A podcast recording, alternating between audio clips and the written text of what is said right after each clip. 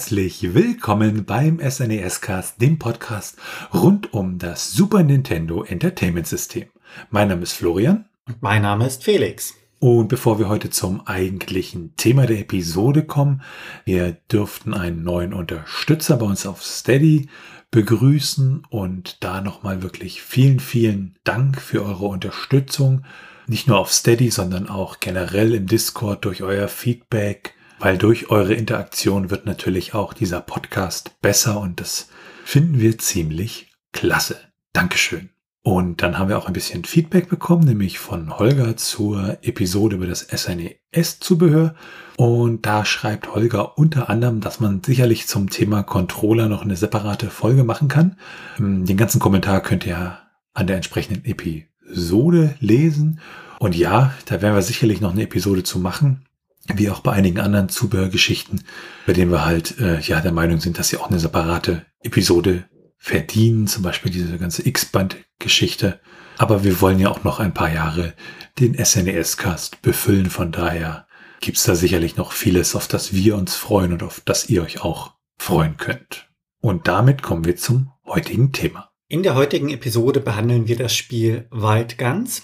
Dabei handelt es sich um ein ein bzw. zwei Spieler Space Western, ja, Schießbuden-Videospiel für das SNES. E Entwickelt wurde das Ganze von Natsume und für dieses Spiel gab es zwei Publisher. Das ist zum einen Natsume gewesen weltweit und Titus für den europäischen Raum.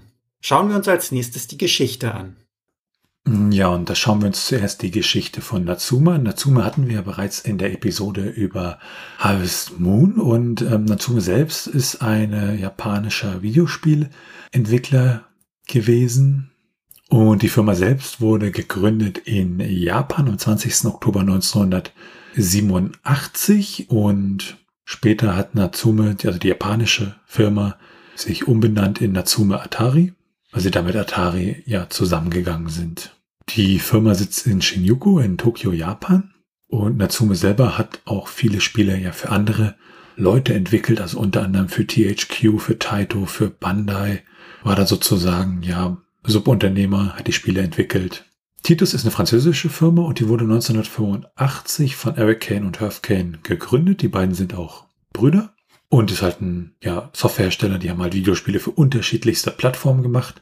Und der Hauptsitz befand sich äh, im Großraum Paris. Und die hatten auch dieses ja, Maskottchen Titus, diesen, diesen Fuchs, von dem es auch ein Spiel gab, aber kein weiteres. Und im Laufe ihrer Geschichte haben sie dann so ein paar ja, Spielegeschichten gekauft. Zum Beispiel unter anderem Teile von der Palace Group und haben zum Beispiel Blue Sky Software gekauft 1998 und hatten dann auch 1999 Anteile von Interplay übernommen, also Interplay Entertainment. Ähm, schließlich Mitte 2001 haben sie dann Konkurs anmelden müssen. Und das war es dann im Endeffekt auch mit der Firma Titus. Also seitdem existiert sie dann nicht mehr, beziehungsweise die Insolvenz, dass sie entsprechend ja durch war, war dann um das Jahr 2005 herum. Angefangen haben sie mit Titeln für Heimcomputer, also den Amstrad CPC, den Atari ST, den Amiga, den Commodore 64, den ZX Spectrum und auch den PC. Und später ist man so auf Konsolen geschwenkt wie das Sega Master System, das Super Nintendo Entertainment System, den Game Boy, Game Boy Color und auch von Sega und Nintendo weg auch Richtung PlayStation, PlayStation 2, wobei sie zu der Zeit auch zum Beispiel Spiele für den GameCube gemacht haben. Sie haben auch einige positive Geschichten veröffentlicht, aber sie hatten so einen eher durchwachsenen Ruf, zum Beispiel Superman fürs Nintendo 64, wie wir ja auch in der Folge von Incantation, wo wir Titus schon mal kurz behandelt hatten, gilt als eines der schlechtesten Spiele fürs Nintendo 64 oder überhaupt dieses Superman-Spiel. Also da hat Titus halt so einen durchwachsenen Ruf. Und damit kommen wir zur Geschichte des Spiels an sich, Wild Guns. Wild Guns ist nämlich sozusagen, ja, man könnte fast sagen, aus der Not heraus geboren worden, weil es ging darum, ähm, relativ schnell und damit entsprechend auch ja kostengünstig ein Spiel zu entwickeln, weil man ja gerade auf den nächsten größeren Auftrag wartete und da wurde sozusagen Wild Guns dann entwickelt. Zu den wichtigsten Leuten im Team gehörten Sunichi Taniguchi, der war nämlich, hat nämlich sich das ganze Spieldesign und die Grafik ausgedacht und sich darum gekümmert. Und programmiert wurde das Ganze dann von Toshihiyasu Miyabe. Und wie wir später auch noch hören werden, für den Sound der Musik war Hiroyuki Iwatsuki verantwortlich. Man hatte dann, als man praktisch gesagt bekommen hat, entwickelt mal kostengünstig ein Spiel, da war halt überhaupt nicht klar, für welche Konsole. Man hat sich dann für Super Nintendo entschieden, weil die drei, die wir da gerade genannt hatten, schon mal vorher für das System ja zusammengearbeitet haben. Die haben nämlich damals den Ninja Warrior entwickelt und haben dann halt angefangen, dieses Spiel zu entwickeln. Inspiriert ist das sehr stark von Dynamic Duke und den Blood Brothers und auch ein entsprechender Manga, nämlich Cobra, ähm, spielte eine Rolle, weil da kam dieses Western-Setting mit doch sehr Science-Fiction-mäßigen Anteilen her. Und schlussendlich hat die Entwicklung dann knapp fünf Monate gedauert. In den Credits selbst tauchen dann elf Menschen auf. Einmal die drei besagten und zusätzlich zu denen dann zum Beispiel bei der Programmierung noch Hiromishi Omura und beim Sound Ru Ohashi. Und dann gab es noch einige spezielle Danksagungen. Veröffentlicht wurde das Spiel schlussendlich in Japan am 12. August 1994 und in Nordamerika im Juli 1995. Es sollte eigentlich eher erscheinen, nämlich Mitte, Ende 1994 aber hat sich dann halt in Nordamerika entsprechend ja auf Mitte 1995 verschoben. Bei uns in Europa kam es dann nochmal ein ganzes Jahr später. Also man sieht ja Japan 1994, Nordamerika 1995 und Europa war es dann wirklich erst am 30. Oktober 1996 soweit. Und damit schauen wir uns das durchaus etwas abgedrehte Setting von Wild Guns an. Das Spiel Wild Guns ähnelt ja einem Western-Shooter, der dann auch weitere Ähnlichkeiten zum Arcade-Spiel Blood Bros aufweist und wenn man dann sich das Ganze vom Spielprinzip her anschaut, ähnelt es den Spielen Time Crisis und House of the Dead. Wobei es natürlich auch Unterschiede gibt. Es gibt hier in dem Spiel Wild Guns keine Ego-Perspektive, sondern eine Third-Person-Perspektive und das Spiel Wild Guns an sich ist ja eine Mischung aus Western und Sci-Fi-Elementen. Grundsätzlich geht es darum, dass die zwei Revolverhelden namens Annie und Clint einen gemeinsamen Auftrag haben, denn der Weltraum-Kopfgeldjäger wird wirklich von Annie angesprochen und wie es so ist, Annie hat eine tragische Vergangenheit gewissermaßen, denn ihre Familie wurde umgebracht und sie sind jetzt auf Rache. Dementsprechend beginnt das Abenteuer dann in der Stadt Carson und wie das so ist, man wird in einer Schießerei verwickelt, es gibt überall Explosionen und die beiden müssen sich dann einen Weg quasi zum Verantwortlichen für den Mord der Angehörigen von Annie bahnen. Und damit kommen wir dann auch schon zum Gameplay. Wenn man das Spiel startet, dann hat man zuerst einen grauen Bildschirm, der stellt gewissermaßen eine Betonwand dar und das Natsume als Schriftzug wird wirklich aus dieser Betonwand herausgeschossen dann kommt man direkt ins Hauptmenü bzw. ins Titelmenü und man kann wählen, ob man ein neues Spiel beginnt. Tut man dies, kann man dann zwischen dem Einzelspielermodus und dem Zweispielermodus auswählen. Dabei wird dann unabhängig der Spieleranzahl die Story durchgespielt. Es gibt den Versus-Mode.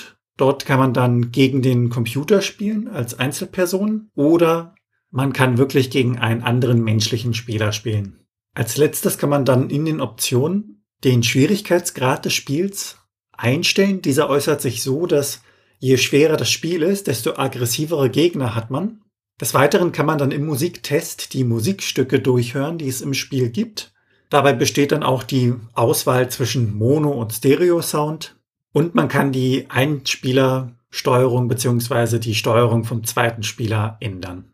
Wenn man im Menü wartet, dann erscheinen so kleine Demosequenzen, die dann eingeleitet werden, indem der Bildschirm in zwei Balken geteilt wird. Oben ist dann ein Balken mit einer Person, unten ist dann der zweite Balken mit der zweiten Person und die jeweiligen Personen sagen dann eine kleine Textzeile und anschließend sieht man dann wirklich eine kleine Demosequenz aus dem Spiel, aus den jeweiligen Levels.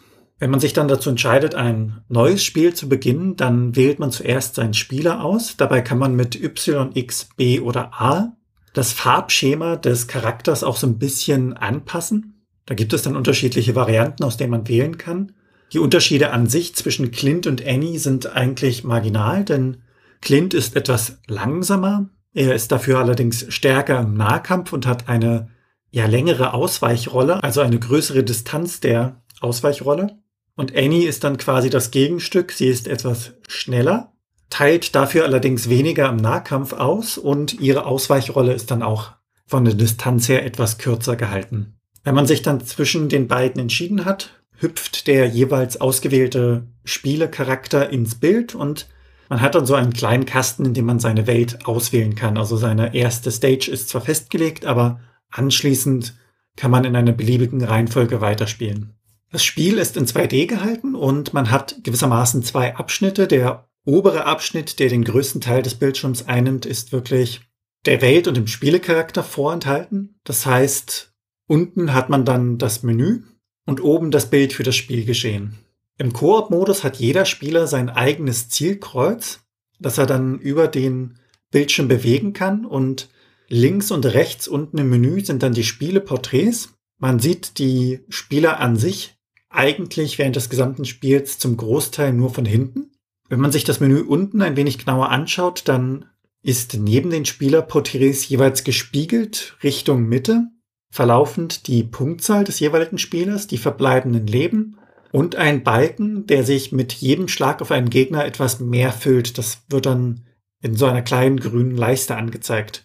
Wenn dieser Balken wirklich komplett voll ist, dann bekommt der Spieler, der das geschafft hat, eine Spezialwaffe und weiterhin sieht man dann noch die Anzahl der Bomben, die man im Spiel verwenden kann. Das letzte Element in dieser Menüleiste ist dann mittig angebracht. Das ist der Timer, der stetig abläuft. Denn jede Stage, also jedes Level, abgesehen von den Boss-Stages, ist zeitlich begrenzt. Und sobald der Timer abgelaufen ist, sterben alle Gegner und man geht gewissermaßen zum nächsten Abschnitt. Durch das Töten dieser Gegner kann man die Zeit verkürzen. Das wird dann angezeigt durch so ein kleines blaues Blitzsymbol über dem Timer. Und wenn man das Ganze statt im Koop-Modus im Singleplayer-Modus spielt, dann bleibt einfach im Menü eine Seite frei und der Rest ist so wie beschrieben. Interessant von der Spieldynamik her ist es, dass man die Spielfigur und das Fadenkreuz gewissermaßen gleichzeitig steuern kann. Und auch die Objekte im Hintergrund können zerstört werden, also zum Beispiel das Inventar. Wenn man das macht, bringt das Punkte. Das gleiche gilt für die jeweils erledigten Gegner und die Gegenstände, die man einsammelt. Was die Gegner grundsätzlich angeht, diese hüpfen durch den Bildschirm, sie schießen auf den Spieler und nehmen auch Deckung hinter gewissen Objekten, wie zum Beispiel Wegen oder dem Tresen. Teilweise kommen sie dann auch auf den Spieler im Nahkampf zu. Allerdings ist der größte Teil wirklich im Fernkampf positioniert. Ein Level unterteilt sich dabei in jeweils drei Abschnitte und wenn man mit einem Abschnitt fertig ist, dann hat man das Bild von dem Spieler und es wird eingeblendet, wie viele Punkte man bei den Gegenständen hat, wie viele Bonuspunkte man erreicht hat und die gesamten zusammengerechneten Punkte werden angezeigt. Anschließend landet man dann wieder in der Levelauswahl und kann dann entweder einen Abschnitt weiterspielen oder ein anderes Level anfangen. Die Mechaniken des Spiels, also dass sich zum Beispiel Gegner in Deckung begeben hinter Gegenständen, die ist allgemein von Level zu Level eigentlich identisch. Allerdings ist das Spiel an sich durch die unterschiedliche Grafik, die unterschiedlichen Positionen und ähnlichen Dingen abwechslungsreich gehalten. Während des gesamten Spiels steht der Spieler auch nur in einer Linie. Er kann sich dabei zwar seitlich bewegen, aber nicht wirklich in die Tiefe. Dabei hat man dann so kleine Animationen, wenn man sich bewegt, wie das sich seitlich wegdrehen und das Springen, diese sind recht gut animiert.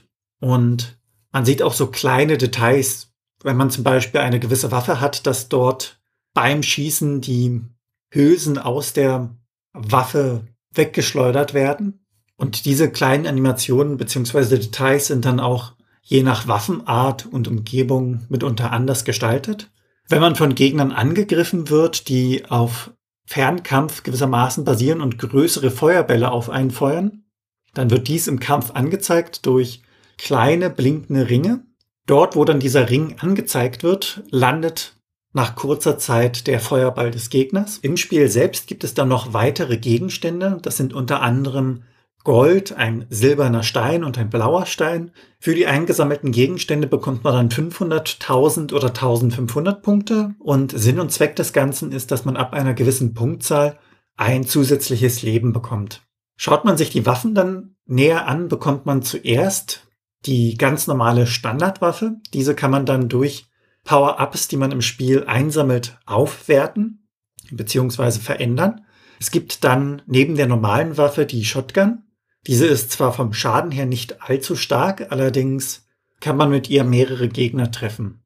Es gibt das Maschinengewehr.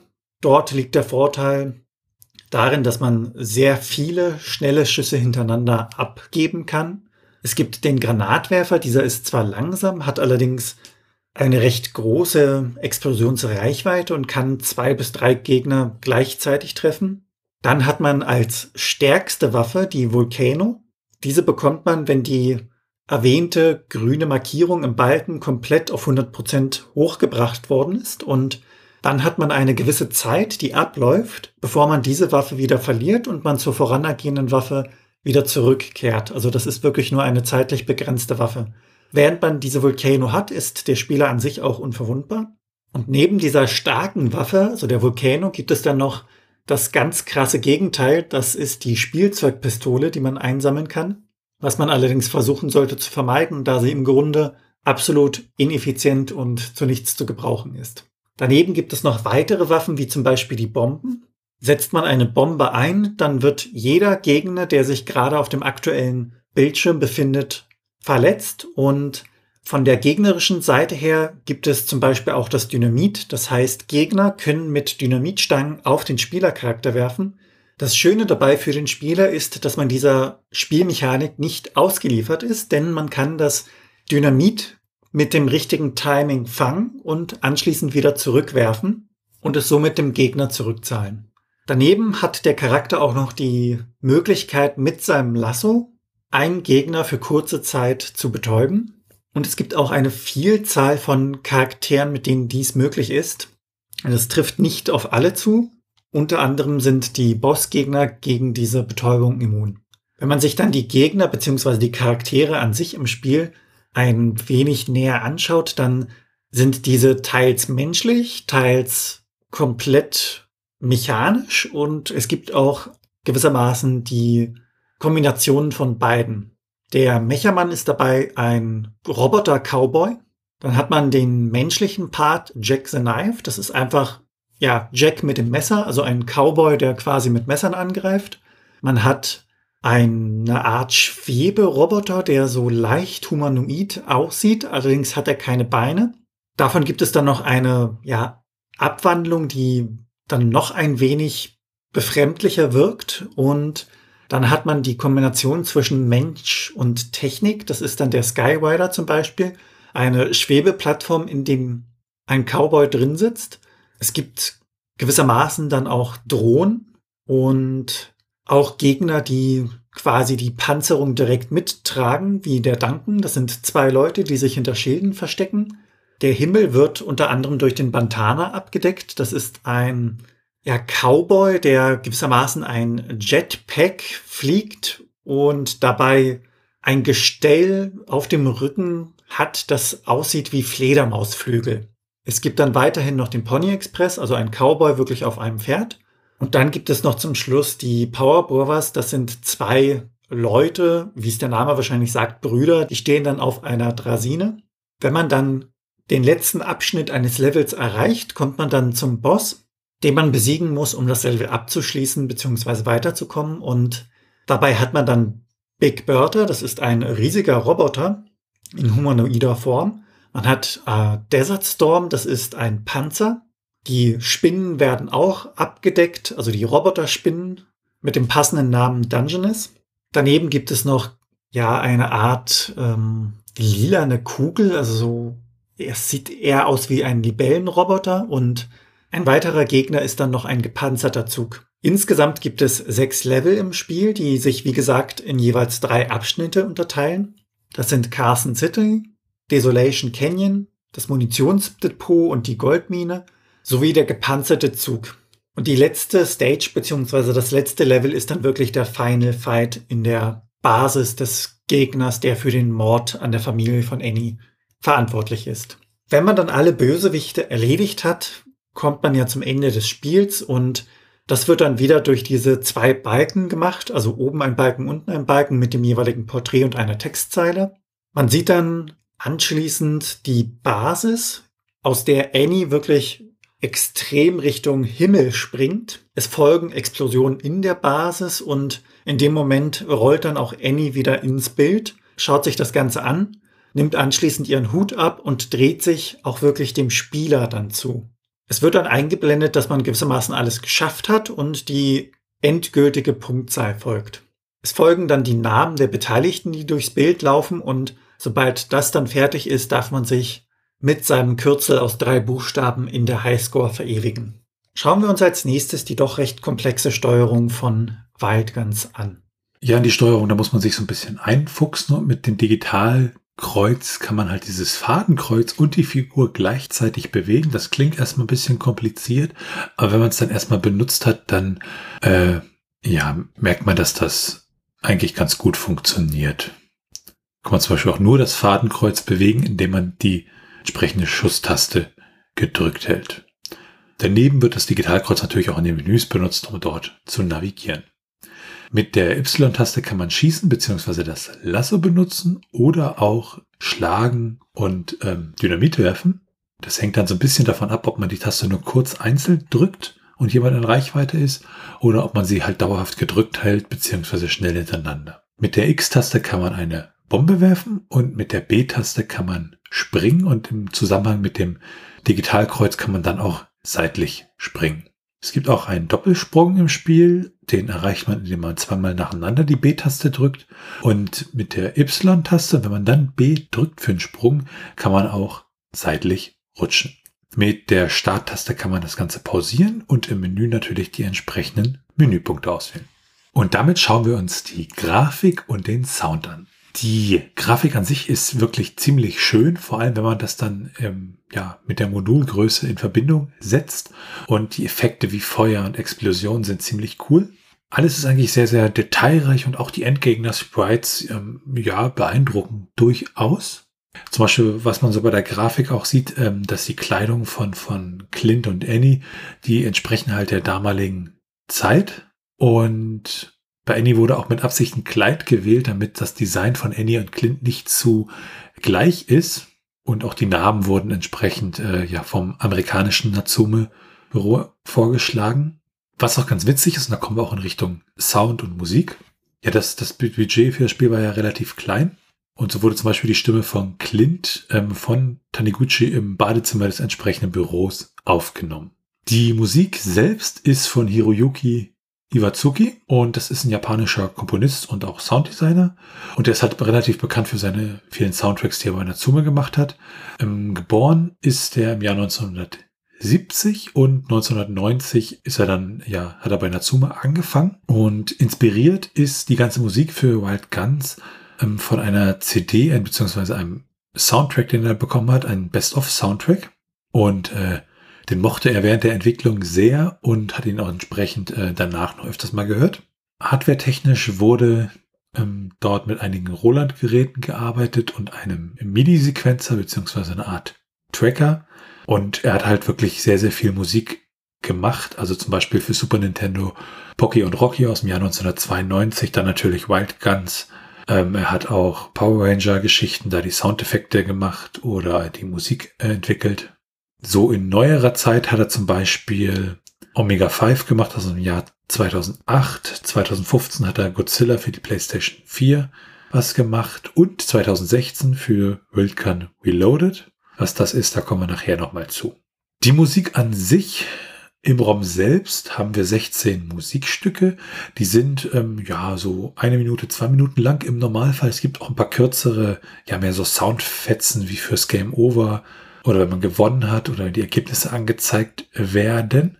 Und ähm, ansonsten gibt es so für die einzelnen Geschichten, einzelnen Level so ein bisschen unterschiedliche Musik und es gibt Bossmusik und es gibt natürlich auch einen großen Titel für das Finale.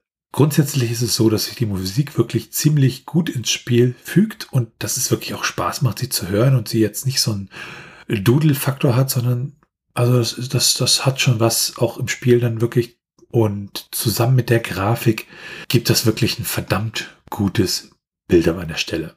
Der Wilde Westen ist ja schon nicht einfach und diese ja Science-Fiction-Variante des Wilden Westens ist da noch etwas schwieriger und da ist es dann natürlich wichtig, die richtige Strategie zu wählen. Im Spiel sollte man sich die Charakterunterschiede zunutze machen, denn grundsätzlich hat man relativ wenig Passagen, in denen der Nahkampf vorkommt und daher kann man wirklich die Figur Annie bevorzugen. Was die Steuerung angeht, diese ist ja ein klein wenig gewöhnungsbedürftig zu Beginn und es gibt da auch ein paar Mechaniken, die man beachten sollte, beziehungsweise die einem das Spiel an sich einfacher machen, wenn man darüber Bescheid weiß. Das sind unter anderem die Sprünge, denn diese gehen über eine festgelegte Höhe als auch eine festgelegte Distanz. Und sobald man losgesprungen ist, kann man diese nicht mehr verändern, also man hat keinen Einfluss mehr darauf. Die einzige kleine Ausnahme ist dabei der Doppelsprung, denn beim Doppelsprung kann man dann quasi die Richtung noch einmal ändern. Kommt man dann aus dem Sprung wieder auf dem Boden an, ist es auch so, dass man nicht direkt wieder losspringen kann. Man hat gewissermaßen eine kleine Cooldown-Phase und man ist auch während des Sprungs nicht dazu in der Lage, mit seinem Revolver bzw. mit seiner Waffe zu schießen. Umgekehrt gilt das dann natürlich auch beim Schießen kann nicht gesprungen werden. Im Spiel muss man ja einer Vielzahl von Geschossen bzw. Gegnern ausweichen und dabei ist es dann auch Gut zu wissen, dass man, während man im Dauerfeuer ist mit einer Waffe, sich nicht bewegen kann. Allerdings kann man, wenn man gerade schießt, mit der jeweils festgelegten Taste fürs Springen seitlich eine Ausweichrolle machen. Allgemein ist es aufgrund der doch recht chaotischen Situation, die im Spiel vorkommen kann, wichtig, seine Umgebung im Auge zu behalten. Man hat ja verschiedene Gegner im Nahkampf als auch im Fernkampf, die auf einen schießen bzw. die einen angreifen und bei den Gegnern, die größere Energiegeschosse auf den Spieler schießen, sieht man dann anhand des blinkenden Kreises, wo diese landen. Und wenn man seine Umgebung im Auge behält, kann man dem entsprechend diesen Angriffen besser ausweichen.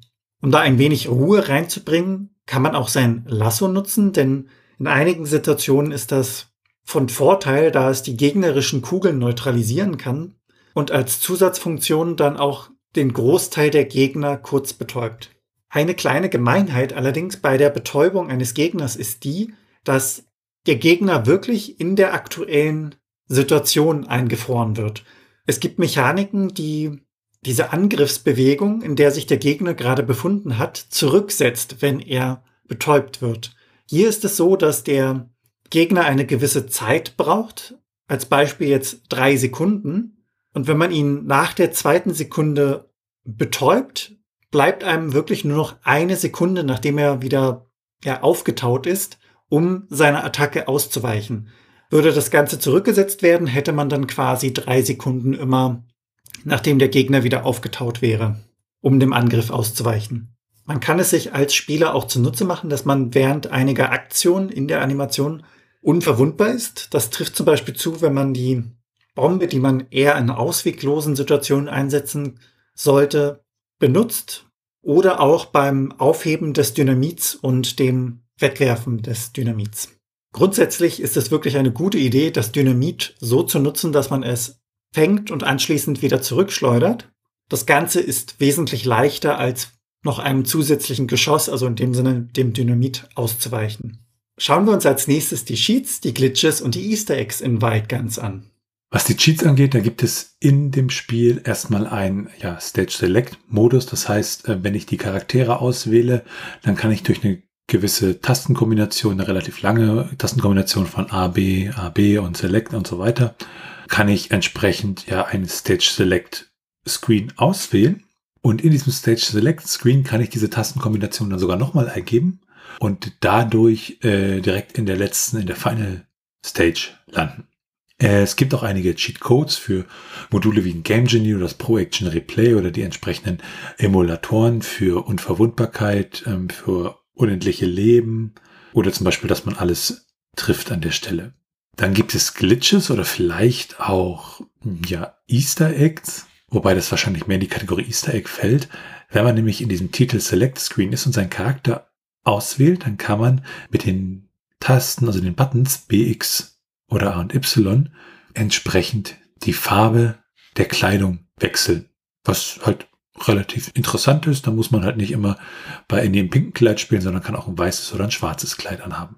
Und wenn man es schafft, ein Level ohne ja ein Leben zu verlieren durchzuspielen, dann ändert sich die Kleidung der Figuren so ein bisschen. Zum Beispiel bei Clint ist dann die Krempe am Hut, die sieht halt anders aus.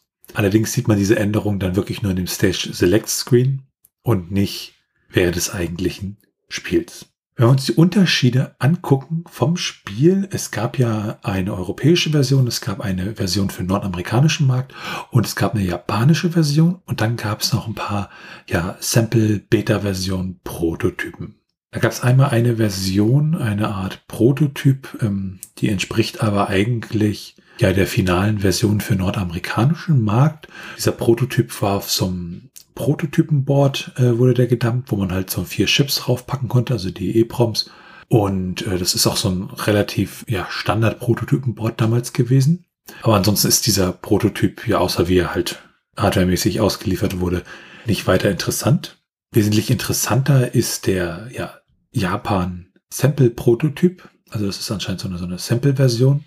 Und die gibt's auch schon relativ lange. Man nimmt an, dass die aus so einem Bulletboard-In-System so ums Jahr 1994, dass die irgendjemand mal gedumpt und gepostet hat.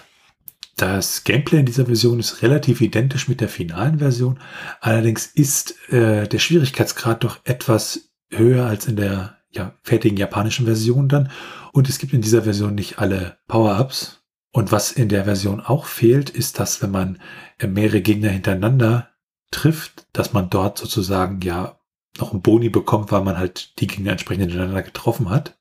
Und auch die Levelnamen sind dort unterschiedlich in der Version, die entsprechen noch nicht ganz der finalen Version. Und das Witzige an dieser Version ist, man hat dann diesen Stage Select Screen und wenn man dort zwei beliebige Level halt geschafft hat, dann ist halt automatisch das Spiel Game Over. Und damit kommen wir zu den technischen Daten. Es ist ja so, wir schauen ins ROM hinein, wir schauen uns die Cartridge an und ähm, zum Beispiel ist es auch so, dass im ROM selbst so ein Header gesetzt werden muss, damit Nintendo das entsprechend ja approved. Und bei diesem ROM ist es so, es ist ein 8 Mbit ROM. Also wenn man das mal umrechnet, ist es ein Megabyte groß und dafür, wie wir schon bei Grafik und Sound gesehen haben, ist es wirklich Wahnsinn. Es handelt sich um ein Slow-ROM mit einer Zugriffszeit von 200 Nanosekunden und der interne Titel im ROM ist White Guns in allen drei Versionen, also der japanischen, der nordamerikanischen und der europäischen Version.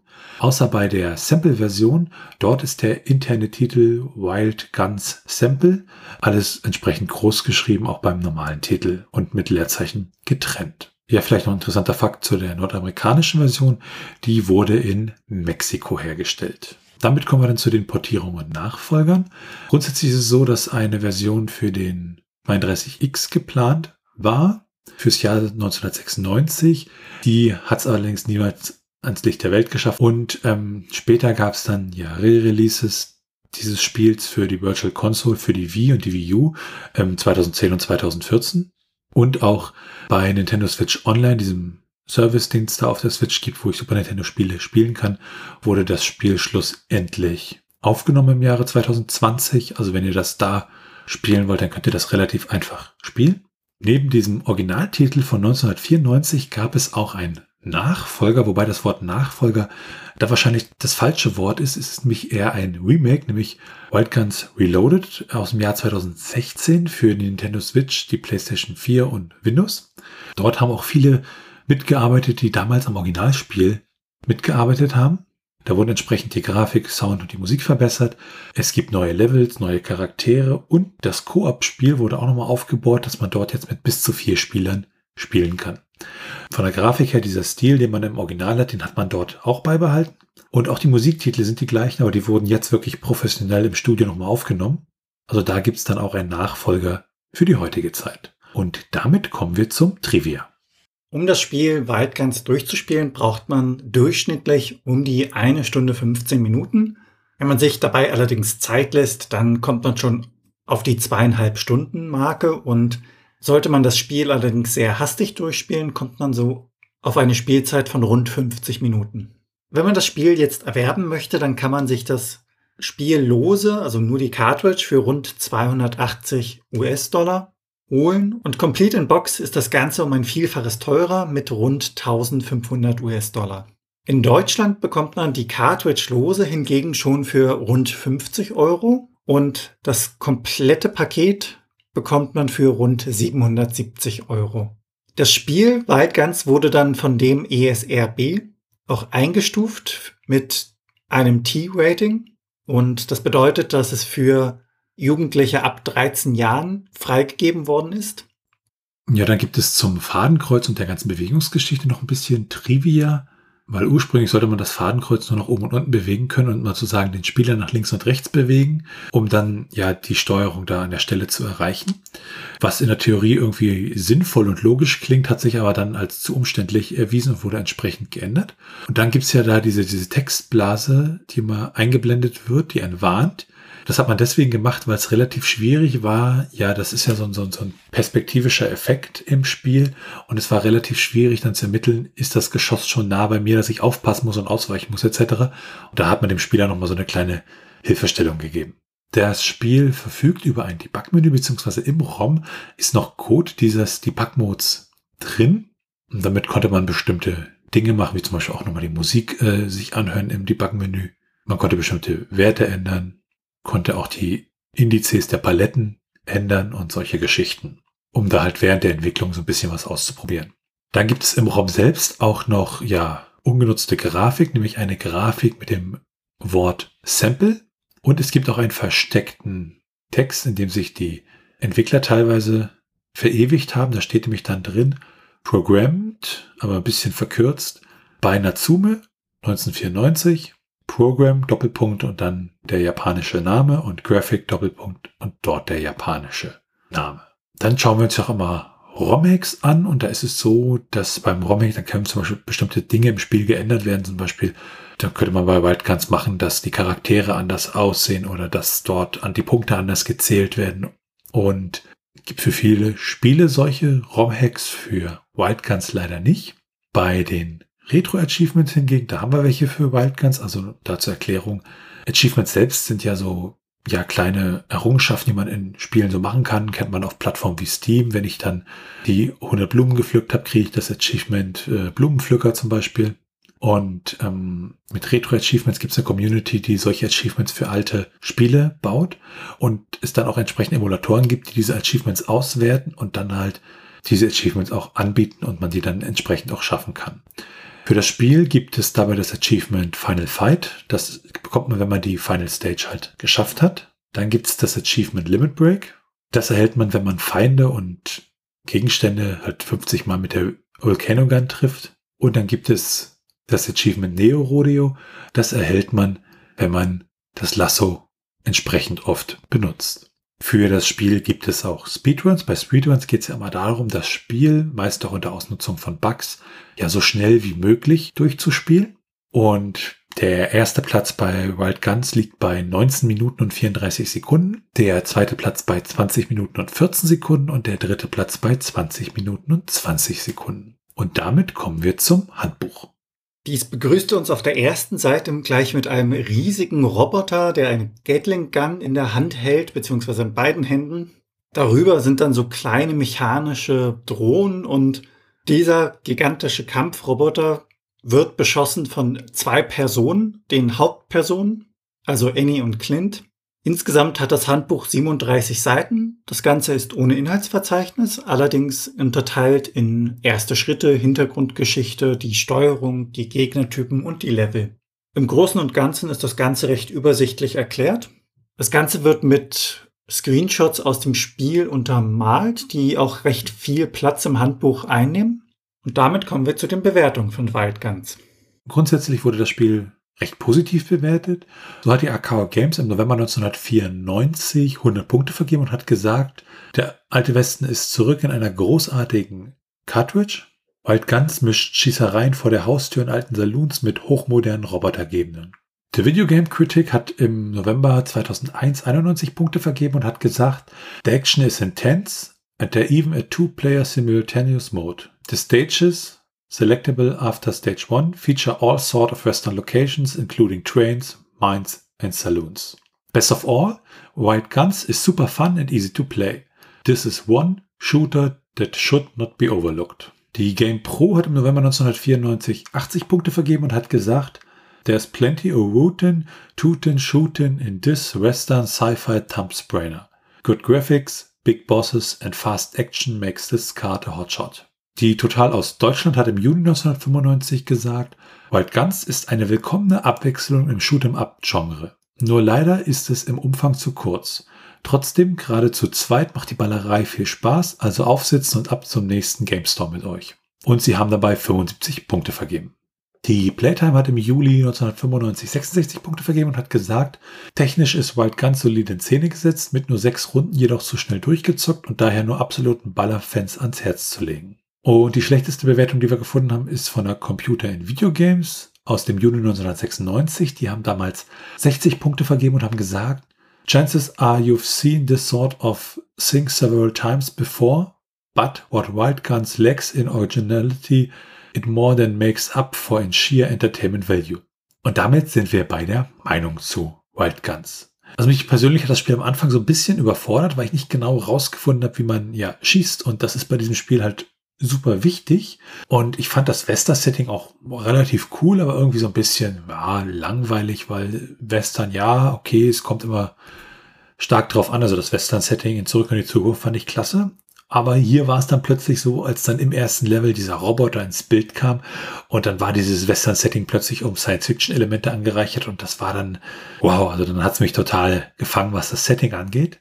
Ich empfand das Spiel als ziemlich schwierig. Also ich weiß nicht, wie oft ich das erste Level gespielt habe, bis ich es endlich mal durchgeschafft habe. Und ähm, was mich so ein bisschen nervte, sind so Gegner, die auf der gleichen Ebene sind, die man dann, die einem mit dem Messer angreifen. Ja, die, die muss, kann man dann auch nicht abschießen. Da muss man dann halt per Nahkampf ran und bis ich das begriffen hatte und das ist dann so ein bisschen von diesem Shoot and Up Geschichten hat das so ein bisschen abgelenkt. Das Easter Egg mit dem Farbwechsel für die Kleidung, das fand ich echt ziemlich cool und auch die Superwaffe, äh, als ich die beim ersten Mal eingesetzt hatte und der ganze Bildschirm plötzlich ähm, da entsprechend aussah, das hat mich doch sehr, sehr überrascht, weil ich sie aus Versehen ausgelöst hatte. Alles in allem, also für mich das Spiel ist wirklich echt rund, es macht wirklich Spaß, auch wenn ich das am Anfang echt gar nicht gedacht hätte, sondern gedacht habe, ja, okay, äh, mal gucken, ist vielleicht so ein 0815 Titel, aber nein, das macht wirklich richtig Spaß. Es ist aus meiner Sicht relativ schwierig und äh, man will es aber auch immer wieder neu versuchen. Also ich bin gescheitert und gleich nochmal. Gescheitert, naja, einmal noch. Gescheitert nochmal. Und auch der Versus-Modus ist ziemlich cool und der Koop-Modus sowieso. Hm, aufgrund des Preises würde ich wahrscheinlich empfehlen, äh, wenn es günstig bekommt als Cartridge für ein Fuffi, okay. Ansonsten spielt's äh, bei Switch Online da entsprechend, da ist es ja auch. Und vielleicht auch, wenn man da keinen Zugang hat, dann kann man sich auch das entsprechende Remake dazu angucken, was wir bei den Portierungen und Nachfolgern kurz behandelt hatten. Wie hast du dich wohl gefühlt in diesem, ja, Western Science-Fiction-Setting? Allgemein die Western- und Sci-Fi-Elemente, die man miteinander gemischt hat, das ist schon schön gemacht. Also nur Western allein, weiß ich nicht, glaube, wäre mir auch ein wenig zu langweilig gewesen. Kommt natürlich auch immer auf die Umsetzung an und andere Faktoren, aber so grundsätzlich bringt die Sci-Fi-Seite hier wirklich einfach noch ein bisschen mehr Pep in das Ganze. Und ich hatte auch so am Anfang Probleme mit der Steuerung, also daran muss man sich gewöhnen. Finde, wenn man allerdings drin ist, dass das schon ganz gut gemacht ist, beziehungsweise durchdacht worden ist. Was die Grafik und die Musik angeht, also die finde ich wirklich im Vergleich zu anderen Spielen hier richtig gut. Also das ist wirklich ansehbar. Und das hat auch irgendwie, wenn man im Spiel ist, nicht so die Komponente eines stumpfen Geballers, also einfach nur drauf schießen und durch, sondern es ist herausfordernd auf der einen Seite und auch irgendwie durch die Grafik und einfach die Mechaniken auch recht abwechslungsreich, wie ich finde. Also es ist gewissermaßen schnell und mitreißend in dem Dreh.